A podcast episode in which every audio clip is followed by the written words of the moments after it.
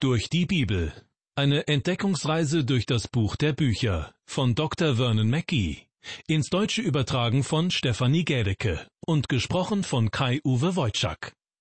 Ich freue mich über Ihr Interesse und begrüße Sie zur nächsten Etappe auf unserer Entdeckungsreise durch den ersten Johannesbrief. Mittlerweile sind wir im fünften und damit letzten Kapitel angekommen und haben bereits erfahren, dass Christen den Sieg über die Welt davontragen werden. Und zwar, indem sie durch das Wort Gottes in ihrem Glauben wachsen und die Befehle Gottes befolgen. Sie kämpfen also nicht auf eine Art und Weise, wie die Welt es tut.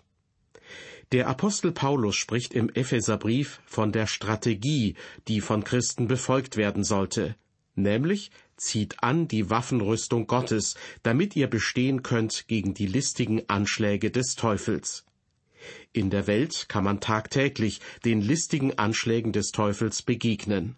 Aber wenn man die Gebote Gottes befolgt und an ihn glaubt, dann trägt man auf geistlicher Ebene die Waffenrüstung Gottes und kann so die Welt überwinden. In meiner Auslegung zum ersten Johannesbrief, Kapitel 5, bin ich zuletzt auf die Verse 5 und 6 eingegangen. Weil die beiden nächsten Verse direkt darauf Bezug nehmen, lese ich die Verse 5 und 6 zunächst noch einmal vor. Johannes schreibt, Wer ist es aber, der die Welt überwindet, wenn nicht der, der glaubt, dass Jesus Gottes Sohn ist? Denn dieser ist's, der gekommen ist durch Wasser und Blut, Jesus Christus. Nicht im Wasser allein, sondern im Wasser und im Blut. Und der Geist ist's, der das bezeugt, denn der Geist ist die Wahrheit. Soweit die Verse fünf und sechs. Und nun erwähnt Johannes in den beiden nächsten Versen, dass es dafür drei Zeugen gibt. Johannes schreibt, denn drei sind, die das bezeugen, der Geist und das Wasser und das Blut und die drei stimmen überein. Interessanterweise werden diese beiden Verse in einigen, zumeist älteren Bibelübersetzungen anders wiedergegeben. So heißt es in der sogenannten Schlachterbibel, die auf den Theologen Franz Eugen Schlachter zurückgeht, denn drei sind es, die Zeugnis ablegen im Himmel, der Vater, das Wort und der Heilige Geist, und diese drei sind eins. Und drei sind es, die Zeugnis ablegen auf der Erde, der Geist und das Wasser und das Blut, und die drei stimmen überein. Inhaltlich und theologisch sehe ich keinen großen Unterschied zwischen diesen beiden unterschiedlichen Übersetzungen der Verse sieben und acht. Auf jeden Fall widersprechen sie sich nicht. Aber natürlich fragt man sich als Bibelleser schon, wie es sein kann, dass zum Beispiel in der Lutherbibel lediglich drei Zeugen benannt werden für das, was Jesus Christus bewerkstelligt hat, während die Schlachterbibel drei Zeugen im Himmel und drei Zeugen auf der Erde benennt. Nun, diese Sache erinnert uns schmerzlich daran, dass uns der erste Johannesbrief, genauso wie die übrigen biblischen Schriften, nicht mehr als Original vorliegt sondern es existieren lediglich alte Abschriften davon und Abschriften von den Abschriften, und die unterscheiden sich manchmal voneinander. Wie es zu solchen Abweichungen kommen kann, hat der Theologe Archibald Robertson seinen Studenten recht anschaulich erklärt. Er war übrigens ein hervorragender Kenner der griechischen Sprache des Neuen Testaments. Als er einmal am ersten Tag einer Vorlesung, die er zum Römerbrief halten wollte, mit einem großen Stapel an schriftlichen Unterlagen auftauchte, sagte er scherzhaft Ich verstehe gar nicht, wie Paulus den Brief an die Römer ohne meine Notizen schreiben konnte. Natürlich gab es damals ein großes Gelächter. Aber alle wussten, dieser Mann kannte sich wirklich aus in den Schriften des Neuen Testaments. Und über unseren Bibeltext also die Verse sieben und acht, sagte er, dass sie in der ausführlicheren Form nur in jüngeren Bibelhandschriften enthalten seien. In der Regel jedoch geht man davon aus, dass die älteren Bibelhandschriften die besseren sind, weil sie zeitlich gesehen näher dran sind am Original. Archibald Robertson hatte die Vermutung, dass irgendein Gelehrter in früherer Zeit eine solche alte Handschrift durchgelesen und eine Bemerkung zu der fraglichen Bibelstelle an den Rand geschrieben hat. Ein anderer Gelehrter, der nach ihm diesen Text las, dachte jedoch, dass diese Anmerkung ein Teil des ursprünglichen Bibeltextes sei, den der Schreiber versehentlich ausgelassen hatte und der dann ergänzt worden war. Beim erneuten Abschreiben des ersten Johannesbriefes wurde deshalb die Anmerkung vom Rand des Textes in den fortlaufenden Bibeltext übernommen, obwohl er dort nicht hineingehört. Solche Fehler beim Abschreiben von Bibeltexten sind leider immer wieder vorgekommen. Je öfter ein Bibeltext abgeschrieben wurde, desto größer war die Gefahr, dass sich hier und da ein Fehler eingeschlichen hat. Deshalb geht man, wie schon gesagt, in der Regel davon aus, dass ältere Bibelhandschriften die besseren sind, weil sie zeitlich gesehen näher am Original dran sind. Gedruckte Bibeln wiederum gibt es erst seit dem 15. Jahrhundert. Abschreibfehler haben jedoch nichts damit zu tun, dass Gottes Wort zuverlässig und ohne innere Widersprüche ist. Moderne wissenschaftliche Methoden helfen heute dabei, selbst winzige Überreste von uralten Bibelhandschriften zu entziffern und auf diese Weise dem ursprünglichen Wortlaut der Bibel sehr, sehr nahe zu kommen. So viel zu der Frage, warum manche Verse in einigen Bibelausgaben deutlich anders wiedergegeben werden als in anderen. Bevor ich nun gleich auf den Inhalt der Verse sieben und acht zu sprechen komme, möchte ich sie noch einmal nach der Luther-Übersetzung vorlesen. Johannes schreibt, denn drei sind, die das bezeugen, der Geist und das Wasser und das Blut, und die drei stimmen überein. Um die Frage zu beantworten, worin denn diese drei Zeugen konkret übereinstimmen, müsste man sich die Verse davor noch einmal genauer ansehen. Das habe ich bereits in der vorigen Sendung getan. Deshalb möchte ich an dieser Stelle einfach nur kurz zusammenfassen, die drei Zeugen stimmen darin überein, dass Jesus Christus der Heiland der Welt ist, der sein Blut am Kreuz vergossen und die Strafe für unsere Sünden gezahlt hat. Bitte achten Sie auf den Wortlaut von Vers 7. Denn drei sind, die das bezeugen. Nicht ohne Grund wird hier die Gegenwartsform verwendet, denn diese drei sind genau in diesem Moment hier anwesend und bezeugen, was Jesus für uns getan hat. Der Heilige Geist lässt das Wort Gottes in unseren Herzen wirksam werden. Das geschieht auch, während Sie, liebe Hörer, diese Sendung anhören. Ich bin überzeugt davon, dass der Heilige Geist dabei war, als ich meine Worte zunächst niedergeschrieben und sie später im Studio gesprochen habe. Und wenn Sie diese Aufzeichnung hören, wird der Heilige Geist ebenfalls da sein und das Wort Gottes in Ihrem Herzen zur Wirklichkeit werden lassen. Der Heilige Geist bezeugt den Herrn Jesus Christus. Er verhilft uns zu dem notwendigen Wissen, wie wir das Heil empfangen. Und wie kommt man zu diesem Wissen? Durch das Wort Gottes. Denn das Blut Christi befreit uns von der Strafe für die Sünden. Das Wort Gottes wiederum befreit uns von der Verunreinigung der Welt durch die Sünden. In meinem Dienst als Pastor betone ich immer wieder, wie wichtig das Wort Gottes ist und dass wir uns als Christen darin auskennen sollten.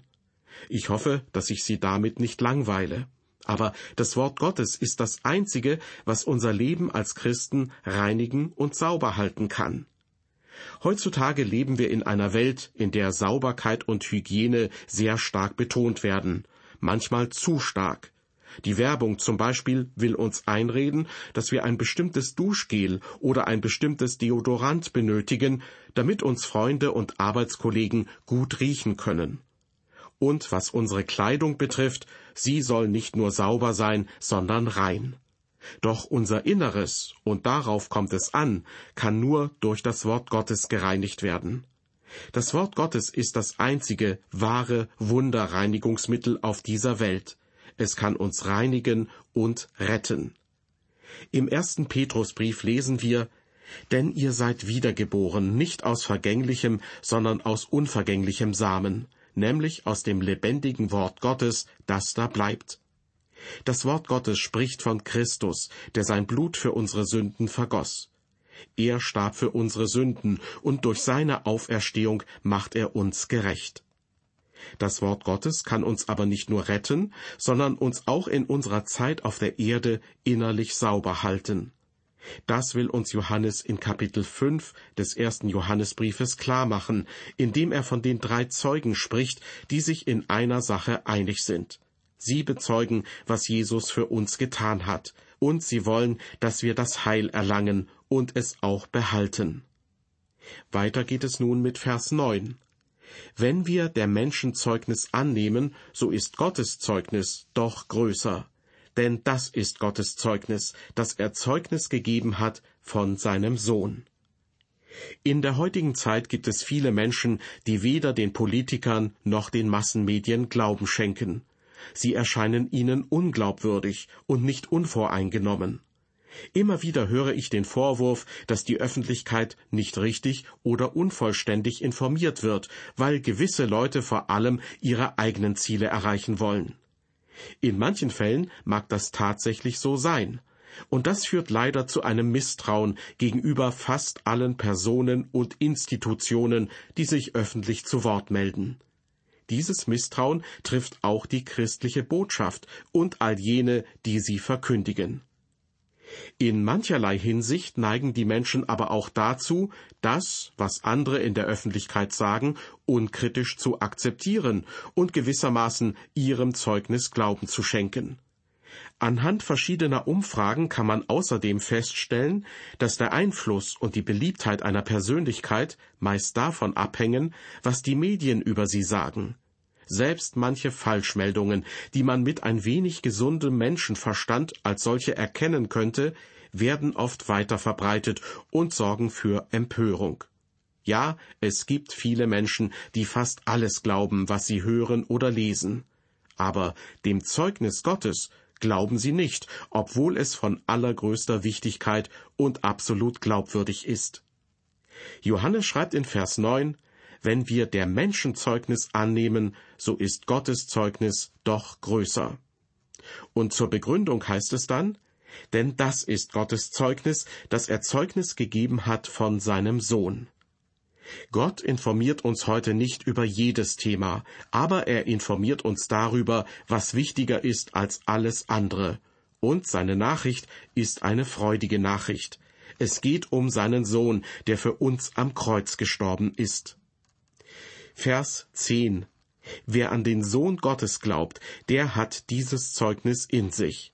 Wer Gott nicht glaubt, der macht ihn zum Lügner, denn er glaubt nicht dem Zeugnis, das Gott gegeben hat von seinem Sohn. Am Anfang heißt es hier, wer an den Sohn Gottes glaubt, der hat dieses Zeugnis in sich. Mit anderen Worten, wenn wir Christus als unseren Heiland angenommen haben, dann wohnt der Heilige Geist in uns, und er bezeugt, dass all diese Dinge wahr sind, von denen ich gerade gesprochen habe. Das ist eine große Ermutigung für mich, wenn ich das Wort Gottes über das Radio verkündige. Die meisten Hörerinnen und Hörer haben mich noch nie gesehen, und wahrscheinlich ist das auch gut so. Gleichzeitig können sie kaum einschätzen, ob ich ein aufrichtiger und vertrauenswürdiger Mensch bin. Aber in vielen meiner Zuhörer wohnt der Heilige Geist, und wenn sie das Wort Gottes hören, nehmen sie es an, weil der Geist ein Zeuge dafür ist, dass sie das Wort Gottes hören. Das ist faszinierend und die beste Ermutigung beim Predigen und Verkündigen von Gottes Wort. Dabei ist es egal, ob Gottes Wort von der Kanzel aus, über das Radio oder zum Beispiel durch Bücher verkündigt wird. Weiter heißt es in Vers 10 unseres Bibeltextes, Wer Gott nicht glaubt, der macht ihn zum Lügner. Anders ausgedrückt, wenn man Gott nicht glaubt, dann sündigt man noch mehr, weil man offenbar davon ausgeht, dass er nicht die Wahrheit sagt, dass er also ein Lügner ist. Gott sagt, vertraut Christus, und ich werde euch retten. Wenn man jedoch antwortet, ich brauche Christus nicht, um gerettet zu werden, dann lügt man nicht nur selbst, sondern man stempelt damit Gott zum Lügner ab. Ich erhalte viele Zuschriften von Menschen, die meinen, dass sie im geistlichen Sinne gerettet sind, nur weil sie zu einer bestimmten Gemeinde gehören und sich darin engagieren. Das war auch der Fall bei einer Frau, die mir kürzlich aus ihrem Leben berichtete. Sie musste sehr viel in der Bibel lesen, bis ihr bewusst wurde, dass sie eine Sünderin war und Christus als ihren Heiland brauchte. Zum Schluss von Vers 10 schreibt Johannes, denn er glaubt nicht dem Zeugnis, das Gott gegeben hat von seinem Sohn. Was ist an dieser Stelle mit dem Zeugnis gemeint? Das sagt uns Johannes im nun folgenden Vers 11.